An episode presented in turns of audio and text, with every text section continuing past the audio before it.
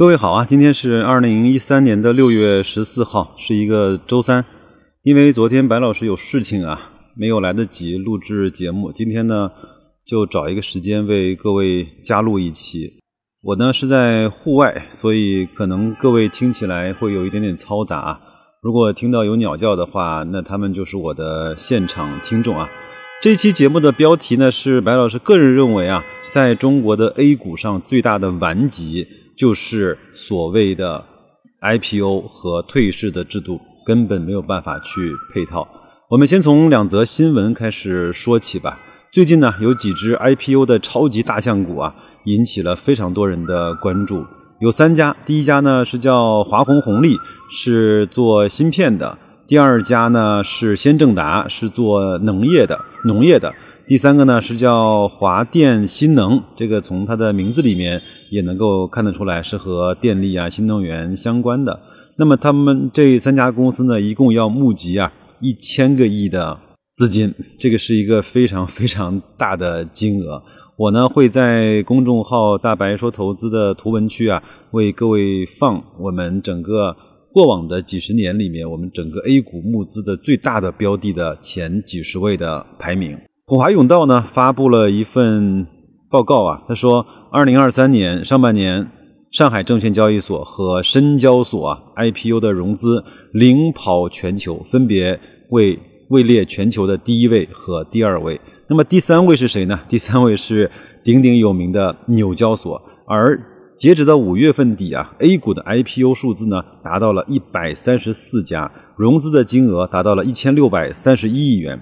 其中，上交所的 IPO 融资额呢为八百九十五亿，深交所的 IPO 融资额呢为六百六十六亿，而纽交所仅仅有四百一十一亿。据统计啊，或者是据预计吧，二零二三年上半年 A 股的 IPO 数量将有一百六十家，融资的额度呢将达到恐怖的一千九百。一十九亿元。我们再来说一下这几只超级的大象的 IPO 啊，尤其是先正达，其实在整个的投资圈啊是引起了相对比较大的波澜的。那么这家公司呢，一共要募资六百五十亿元，除了有一些什么更新设备啊，包括搭建平台啊，全球并购啊，居然呢还有一百九十五亿元用来偿还集团的长期的债务。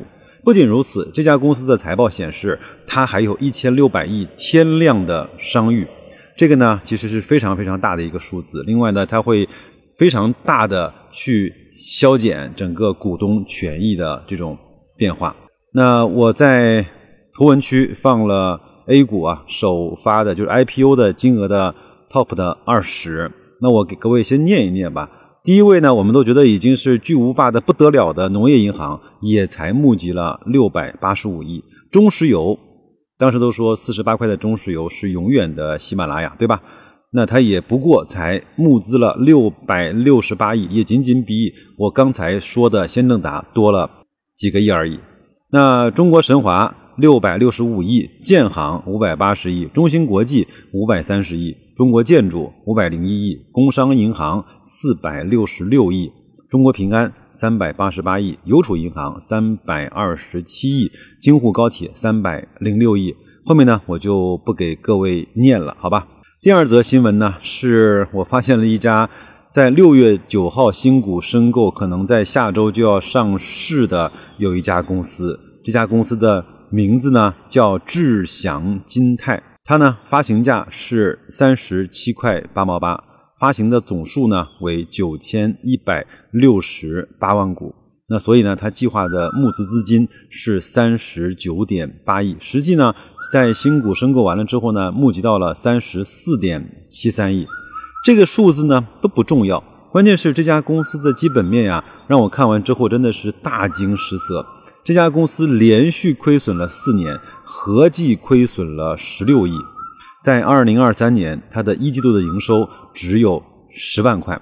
是的，你没有听错，不是十亿，是十万块。它从二零二零年到二零二二年的营收呢，分别为一百零八万、三千九百一十九万、四十七点五二万，净利润呢，则是令人啧舌的负的三点七亿。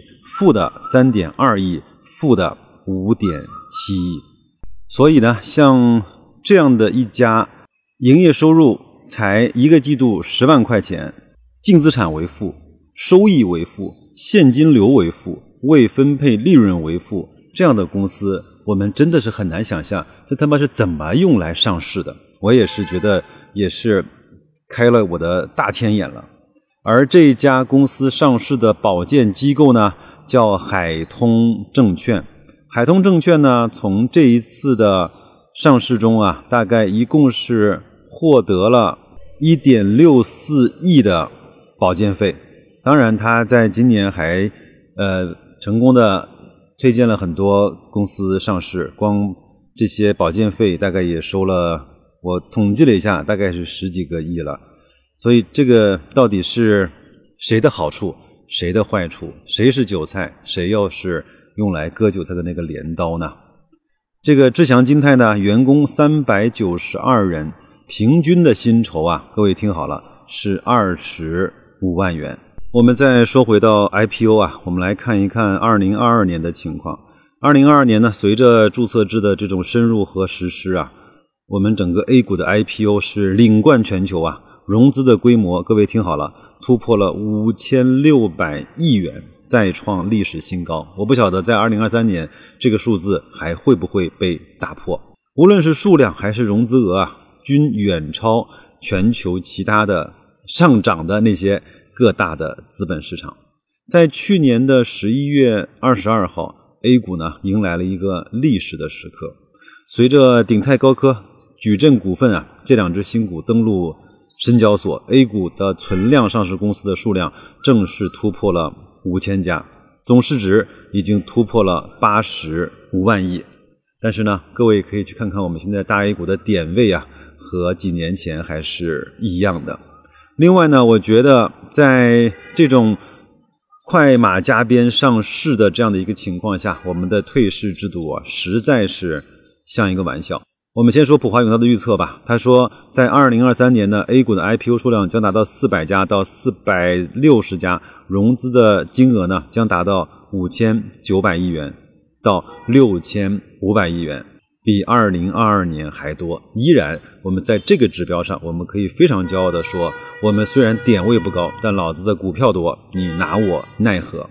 最后呢，在二零二三年啊。已经有四十一家公司累计退市，更多的呢都是因为面值退市啊。有一些地产公司啊，有一些以前蹭概念的公司，有一些星号 ST 的公司，都出现在了这个里面。我觉得这个四十一家比起来，我们全年四百家到四百五十家的上市的速度和这种募资的金额来看，实在是太小了，真的是太小了。我们都知道一句古话，叫“流水不腐，户枢不蠹”，新的不去，旧的不去，新的不来。但是呢，我们在 A 股这个市场中啊，好像就少了这样的一个新陈代谢的机制。如果到了某一天，我们中国的股市每一年新上市的股票家数要比退市的要少的时候，那一刻我会为我们的股市鼓掌和喝彩的。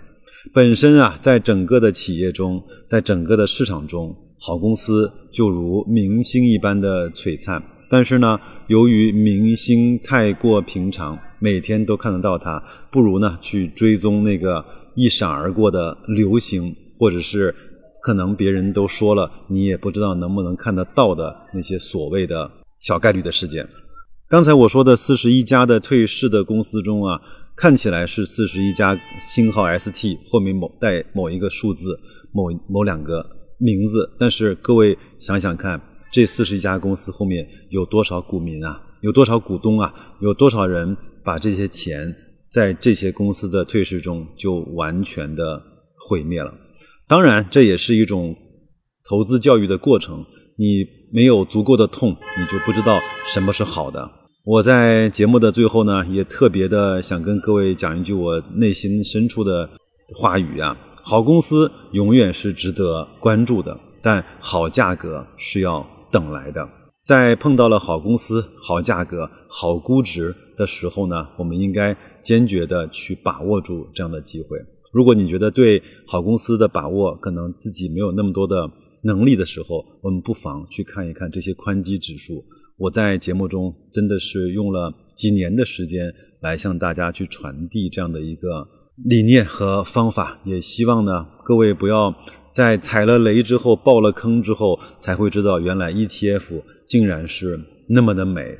如果各位愿意和我们一块儿来去讨论这些低估 ETF 的定投、网格交易和止盈卖出的这些方法的时候呢，你可以在我们的公众号“大白说投资”底部对话框输入“社群”两个字。拿到免费进入我们社群的方式，我一直都在。你什么时候来？